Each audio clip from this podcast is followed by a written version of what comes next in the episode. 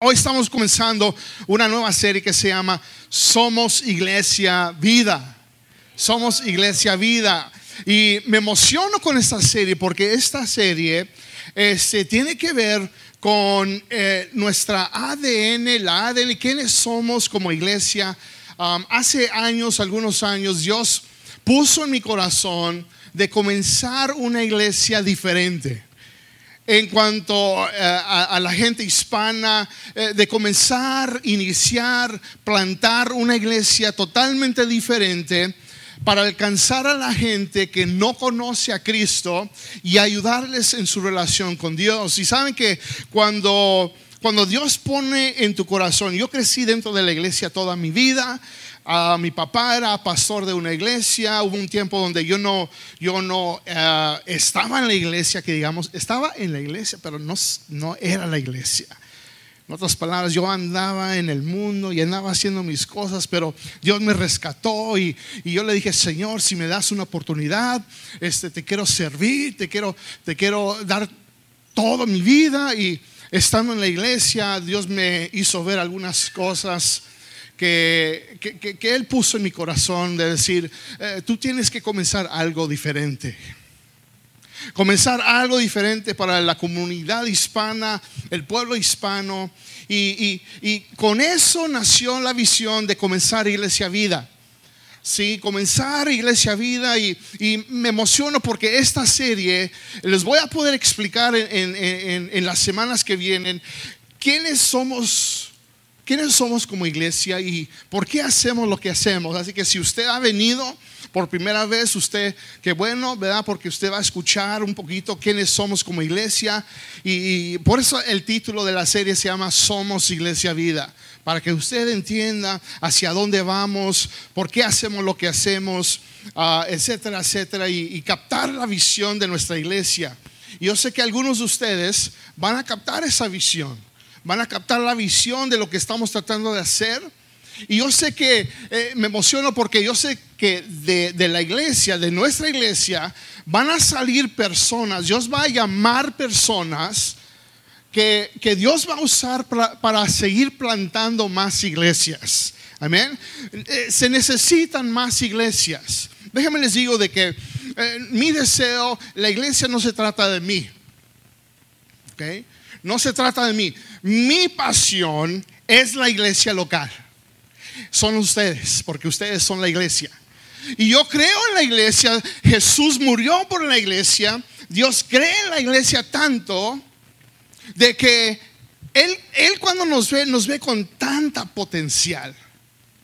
¿Verdad? Yo cuando veo nuestra iglesia y nuestra iglesia está compuesta de, diferentes nacionalidades. Amén. Aquí tenemos gente, ¿verdad? De todas partes de México, ¿sí? Mucha eh, gente de todas, todas partes de México. Tenemos gente eh, de ah, Puerto Rico, ¿sí? Tenemos gente de la República Dominicana, de Ecuador, de eh, Colombia, de Venezuela, ¿sí? Tenemos gente de todos lados, aún, ¿verdad? Pollos, ¿saben cuáles son los pollos, no? ok, son los, son los hispanos que nacen aquí, ¿verdad? En los Estados Unidos. ¿Verdad? Descendencia hispana y tenemos gente que viene de California, que son de Texas, de aquí, de Arizona. Y yo cuando escucho las historias de, de la gente que está viniendo a este país y escucho las historias de, de, de buscar algo mejor y, y, y, tener éxito, y yo digo, Señor, ¿por qué es que la gente está sufriendo en sus países? El gobierno les ha fallado, si eh, la gente no confía en el gobierno, entonces, ¿de, eh, ¿qué esperanza hay para la gente de estos países? Bueno, la única esperanza sabemos que se encuentra en Cristo Jesús. Amén. Y el mensaje que llevamos es ese mensaje de vida que es Cristo, que cambia vidas. Entonces la iglesia local es algo hermoso que, Cristo comenzó y murió y, que cuando comenzamos más iglesias en lugares donde se necesitan, porque uno dice, bueno, hay tantas iglesias, tantas iglesias. Pero ¿saben qué? Lo que vamos a estar hablando en esta serie, algo muy importante, algo muy necesario que se necesita, son iglesias que dan vida, iglesias con propósito. Amén. Y algo que a mí me mueve, me mueve mucho, es esta, eh, eh, esta frase que usted lo han escuchado, que, que, que, a mí me mueve para decir, tenemos que seguir creciendo. ¿verdad? Que tenemos que seguir creciendo como iglesia, tenemos que, que seguir eh, preparando pastores y líderes para comenzar más iglesias en, en, América Latina, Centroamérica, etcétera. Y, es esto, es, están sus notas que dice que cada persona que añadimos al cuerpo de Cristo es una persona menos que pasará la eternidad en el infierno. Quiero que, I want that to sink in a little bit. Quiero que usted piense y medite un poquito lo que dice. Dice, cada persona que añadimos al cuerpo de Cristo, no, no, no el edificio, yo estoy hablando del cuerpo de Cristo que somos nosotros, ustedes, es una persona menos que va a pasar la eternidad en el infierno. Porque sabemos que al fin del día usted y yo vamos a, morir, usted y yo vamos a, eh, ya no vamos a respirar, va a llegar ese día. Y, y si no, no hemos hecho una decisión, ¿verdad? Dos lugares que existen, que la, de la palabra del Señor que habla de dos lugares que existen, el cielo y el infierno, que a veces no nos gusta hablar y no nos gusta eh, hablar de este tema, pero eh, la Biblia dice que tú vas a pasar la eternidad sea en uno de estos dos lugares. Y sabemos de que un día Cristo va a regresar por su iglesia, amén. Cristo va a regresar por su iglesia y que por toda la eternidad vamos a pasar ese tiempo con Él aquellas personas que son de la iglesia, pero ¿qué de las personas que no son de la iglesia? Que no han dado su vida a Cristo. ¿Qué de ellos? Y sabemos de que todavía hay mucha gente por escuchar el nombre de Cristo Jesús. Y todavía hay mucha gente que necesitamos añadir al cuerpo de Cristo. Y eso a mí me mueve, me, emociona. los días que yo digo, ¿por qué estoy haciendo esto? ¿Y, por qué esto? ¿Y por qué no están pasando las cosas como deben de hacer? Siempre me regreso a lo que dice eso. Cada persona que, que añadimos al cuerpo de Cristo es una persona menos que pasará la eternidad en el infierno. Yo digo, Señor, tiene que haber una urgencia. Tiene que haber una urgencia en mí. Y yo quiero que usted tenga esa urgencia conmigo porque Dios va a hacer cosas grandes. Y Dios está haciendo cosas grandes a través de nuestra iglesia. Ahora, no somos una iglesia perfecta para nada. tenemos errores, tenemos fallas. Pero cuando tú y yo tenemos el deseo y el corazón, amén, de hacer cosas grandes para el Señor, Dios nos usa. Así que yo sé que Dios mm, va a levantar, vamos a poder levantar más líderes, vamos a poder levantar más equipos que puedan cumplir esta visión que Dios nos ha dado de alcanzar a la gente que no conoce a Cristo y ayudarles a crecer en su relación con Dios. Y aún miren, yo sé que Dios nos está queriendo usar a nuestra iglesia para ayudar a otras iglesias en dos áreas específicas en cuanto el primero es el liderazgo y el segundo es de, crear y levantar una iglesia sana. Ojalá que usted entienda, iglesia, que esa es una de las metas que estamos tratando de hacer aquí en la iglesia, de, de edificar una iglesia sana. Y esta nueva serie se llama Somos Iglesia Vida. Somos Iglesia Vida. Y hay dos cosas en sus notas y que los quiere escribir. Hay dos cosas muy importantes que usted necesita saber sobre Iglesia Vida, que es esto. Número uno es esto. Es de que somos una iglesia que da vida y una iglesia con propósito. E, e, e, estas dos cosas son muy importantes. Que somos una iglesia que, que da vida y somos una iglesia con propósito. Estas dos cosas componen todo lo que es nuestra ADN, todo lo que somos, lo que nos hace únicos como iglesia. y, forman lo que es nuestra cultura de la iglesia. Y cuando comenzamos a entender es iglesia vida, ¿quiénes somos como iglesias? Bueno, somos una iglesia que da vida y somos una iglesia con propósito. Y cuando comenzamos a entender esto, eh, esto se puede reduplicar, lo podemos multiplicar en otros lugares, en otros países, y alcanzar más gente para Cristo. Cuando pueden decir amén? Ese es mi deseo, alcanzar más gente para el Señor. Y esta serie va a explicar exactamente qué es esto, qué es una iglesia que da vida y qué es una iglesia con propósito. Así que vamos a comenzar con esto. Vamos a comenzar con la primera parte que es, somos iglesia vida, somos una iglesia que da vida. Amén. Somos iglesia vida, somos una iglesia que da vida. Somos una iglesia que cuando la gente entre por esas dos puertas, cuando la gente entre por estas puertas, van a encontrar vida aquí en la iglesia. Amén. ¿Cuántos pueden decir amén? ¿Por qué? Porque la iglesia está llena de vida. Amén. No sé ustedes, pero yo no quiero ver una iglesia muerta. Una iglesia muerta es una iglesia donde eh, la gente totalmente, ¿verdad? No está conectada con Dios y, y, no hay crecimiento. Pero una iglesia que tiene vida, wow, una iglesia la gente entra, se fija y se nota. Amén. ¿Por qué? Porque la gente, la iglesia tiene vida. Y somos una iglesia que da vida. Ahora, hay tres cosas, hay tres cosas que hace una iglesia que dé vida. Y quiero que usted las escriba en sus notas. Número uno, es esto, es de que somos una iglesia refrescante. Somos una iglesia refrescante. Ahora, ¿cuántos de ustedes les gusta vivir en este desierto? No, no tanto, ¿verdad?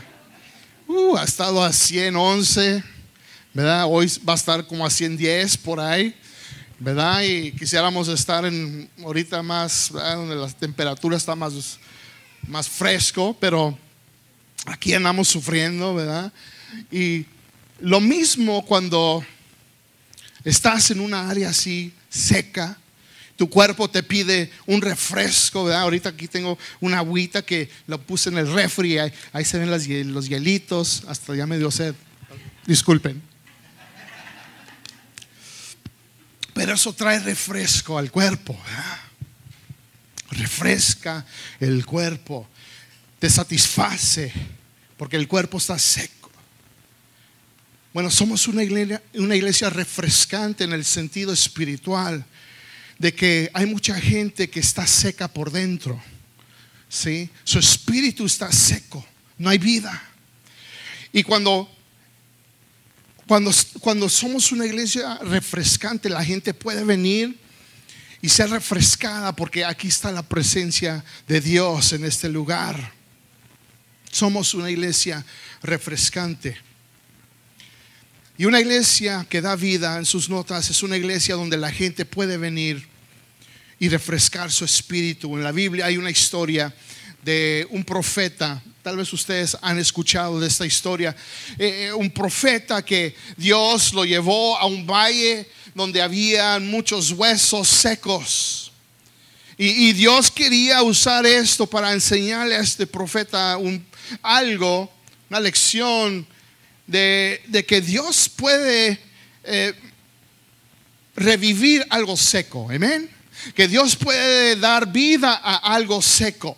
Y, como mucha gente que, no está eh, conectada con Dios y tal vez gente que se ha apartado de Dios y desconectado de Dios y, y, están secos por dentro y necesitan ser refrescados espiritualmente. Bueno, dice la palabra del Señor en el capítulo 37 de Ezequiel, dice, el Señor puso su mano sobre mí y fui llevado por el Espíritu del Señor hasta un valle que estaba lleno de huesos. El Señor me condujo por entre los huesos que cubrían el fondo del valle y estaban desparramados en el suelo por todas partes y completamente secos. Quiero que se imagine este, eh, este, eh, eh, este cuadro, ¿no? De este profeta estando en este valle donde hay puros huesos secos. Y el versículo 3 dice, luego me preguntó, hijo de hombre, ¿podrán estos huesos volver a convertirse en personas vivas? Oh Señor soberano, respondí, solo tú sabes la respuesta. Entonces me dijo, anuncia un mensaje profético a estos huesos y diles, huesos secos, escuchen la palabra del Señor. Esto dice el Señor soberano. Atención, pondré aliento dentro de ustedes y haré que vuelvan a vivir. Les pondré carne y músculos y los recubriré con piel pondré aliento en ustedes y revivirán. Entonces sabrán que yo soy el Señor y eso es lo que el Señor quiere hacer con huesos secos, con almas secas, con espíritus secos que se sienten secos por dentro, insatisfechos con la vida. Y somos una iglesia refrescante, donde la gente pueda venir y que el Espíritu de Dios refresque su alma y su espíritu. ¿Cuántos pueden decir amén? Eso es lo que puede satisfacer al ser humano. El salmista dijo así en el Salmo 42 que, que, que, él tenía un deseo sediento, dice, como el, como el siervo anhela las corrientes de las aguas. Así te anhelo a ti, oh Dios. Tengo sed de Dios, del Dios viviente. ¿Cuándo, podré ir para estar delante de Él? Y Jesús dijo en Juan 10:10, que es un versículo, lema de nosotros que usamos para nuestra iglesia, que es esto, que el ladrón solo viene para robar, matar y destruir. Pero yo he venido para que tengan vida y para que la tengan en abundancia. Eso es lo que el enemigo quiere hacer. Viene a robar tus bendiciones. Viene a matarte espiritualmente, que estés separado de Dios. Quiere destruirte. Quiere destruir todo lo que tú eres. Pero Jesús ha dicho, yo he venido para que ustedes tengan vida y la tengan en abundancia. Por eso cuando usted viene ¿verdad? Usted viene para darle gloria a Dios. Amén. Porque Él nos ha dado vida. Amén. Él nos ha dado vida. Y tal vez hay, hay, una buena mezcla de gente que todavía está en su viaje espiritual. Qué bueno. Pero hay gente que ya tiene tiempo. Que ya tiene tiempo eh, en los caminos de Dios. Y, y si Cristo ha hecho algo en tu vida, en tu corazón, tú tienes que darle, darle gloria a Él. Tienes que darle gloria por lo que Él ha hecho en tu vida, de donde Él te ha sacado. Somos una iglesia refrescante, donde está la presencia de Dios, donde Dios habita en medio de la alabanza. Donde, donde la oración es, es algo clave, no solamente corporalmente, sino en tu vida personal. La oración debe de ser algo clave en tu vida personal donde la palabra de Dios trae convicción al corazón y, hay restauración y vidas cambiadas. Eso es ser una iglesia refrescante donde tú puedes refrescar tu espíritu como un oasis, amén, un oasis en un desierto. Número dos es de que somos una iglesia relevante. Iglesia Vida es una iglesia relevante. Y una iglesia que da vida es una iglesia donde la gente pueda venir y experimentar un ambiente relevante y esta palabra que no muchos entienden, pero divertido. ¿Ok? Usted puede venir, amen, don't take life so seriously, ¿ok? No tomen la vida tan serio hay que ser un poquito alegres. ¿Ok? Y el gozo del Señor está en nosotros. ¿eh?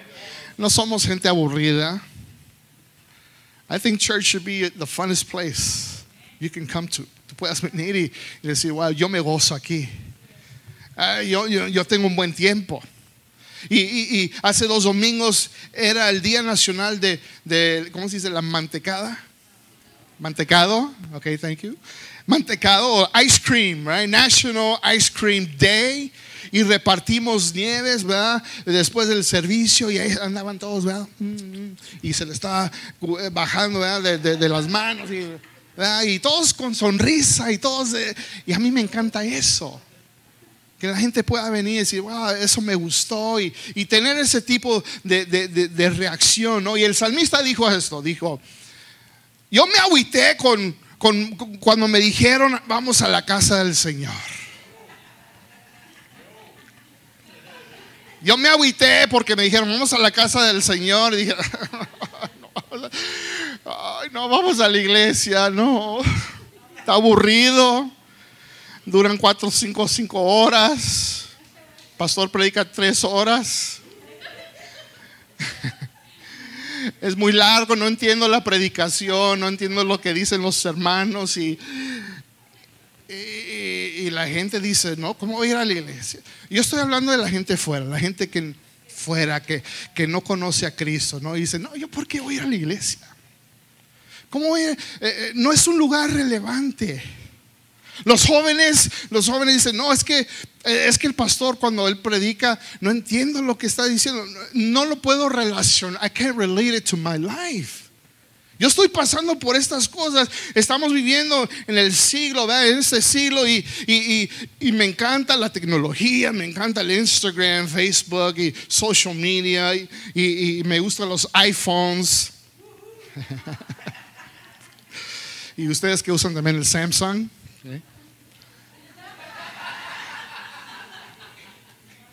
¿Ok? Ok. Inside Joe. ¿Verdad? Y nos encanta la tecnología, pero uh, la iglesia, mm, pues acá todavía en los años 20, ¿no? 30, sí, usando tecnología que todavía. Y, y no puedo relacionarme. No es relevante para mi vida. Y mucha gente dice, ¿para qué voy a la iglesia si no me puedo relacionar con, con nada eh, de lo que dicen, con lo que su manera de hablar? No, no entiendo. No, el salmista no dijo, no me agüité, que verdad, mucho, me agüité mucho. No dijo eso, dijo, me alegré mucho cuando me dijeron, vamos a la casa del Señor. Me alegré. Ojalá que usted, cuando usted se levanta los domingos, es con la actitud, vámonos, vámonos, vámonos, vámonos, la lista. ¿verdad? Que usted aún pone su alarma. Si dice, comienza el servicio a esta hora, me tengo que levantar hace unas dos horas para muchos de nosotros, ¿no?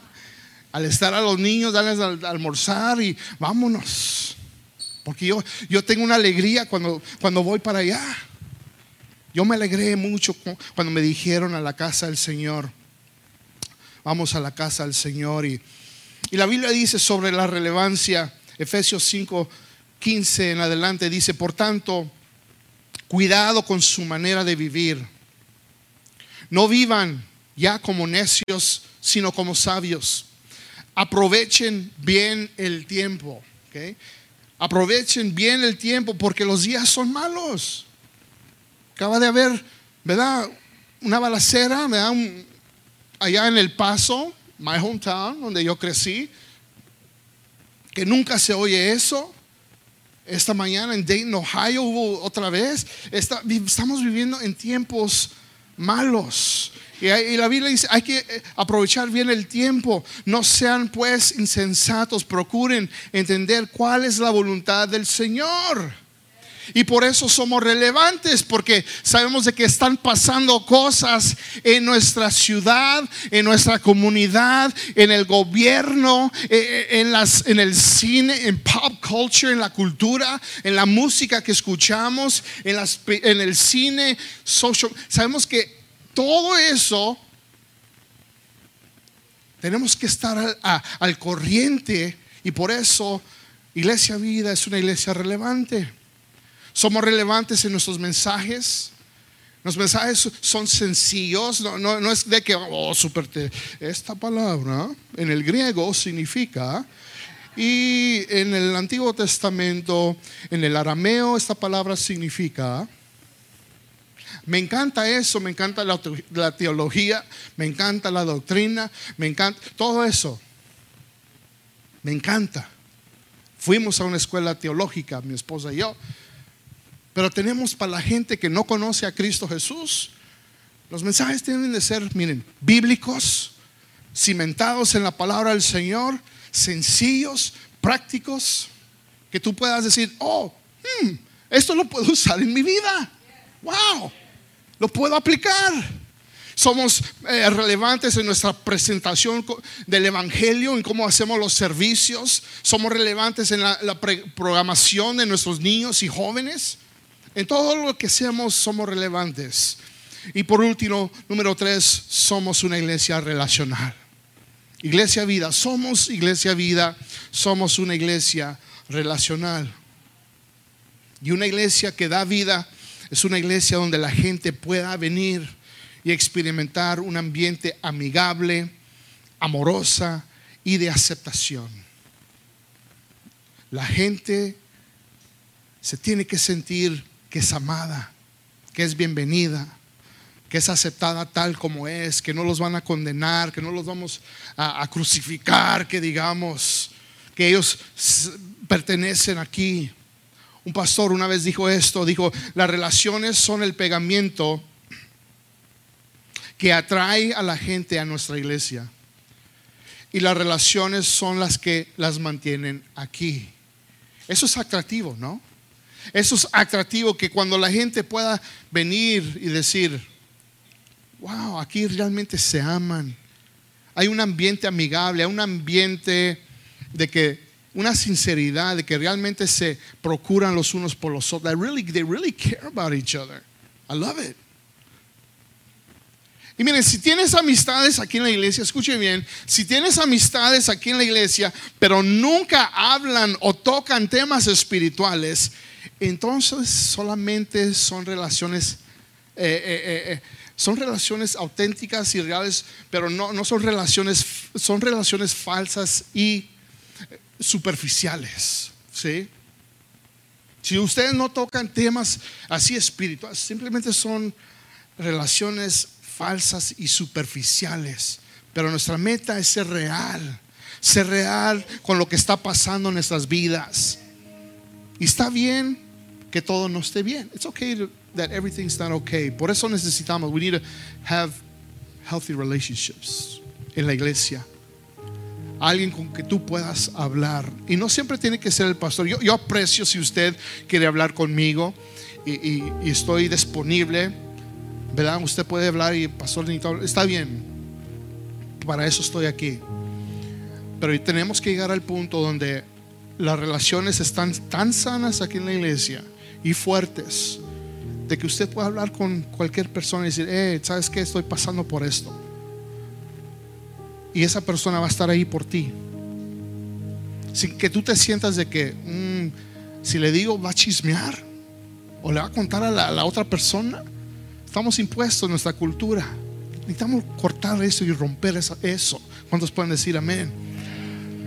Jesús les dijo a sus discípulos, el capítulo 13 de Juan, dijo, les doy este mandamiento nuevo, que se amen unos a otros, así como yo los amo. Ustedes deben amarse unos a otros. Si se aman unos a otros, todos se darán cuenta de que son mis discípulos. Y Pablo tenía en mente ser relacional en Romanos 14 que dice, por, por, lo tanto, procuremos que haya armonía en la iglesia y tratemos de edificarnos unos a otros. Y el salmista dijo esto, Salmo 133, qué maravilloso y agradable es cuando los hermanos conviven en armonía, en armonía, no división, no en, en peleas si realmente amamos a Cristo y si realmente estás creciendo en tu relación con el Señor, va a haber armonía, unidad en la iglesia. Y eso es atractivo para la gente que no conoce al Señor.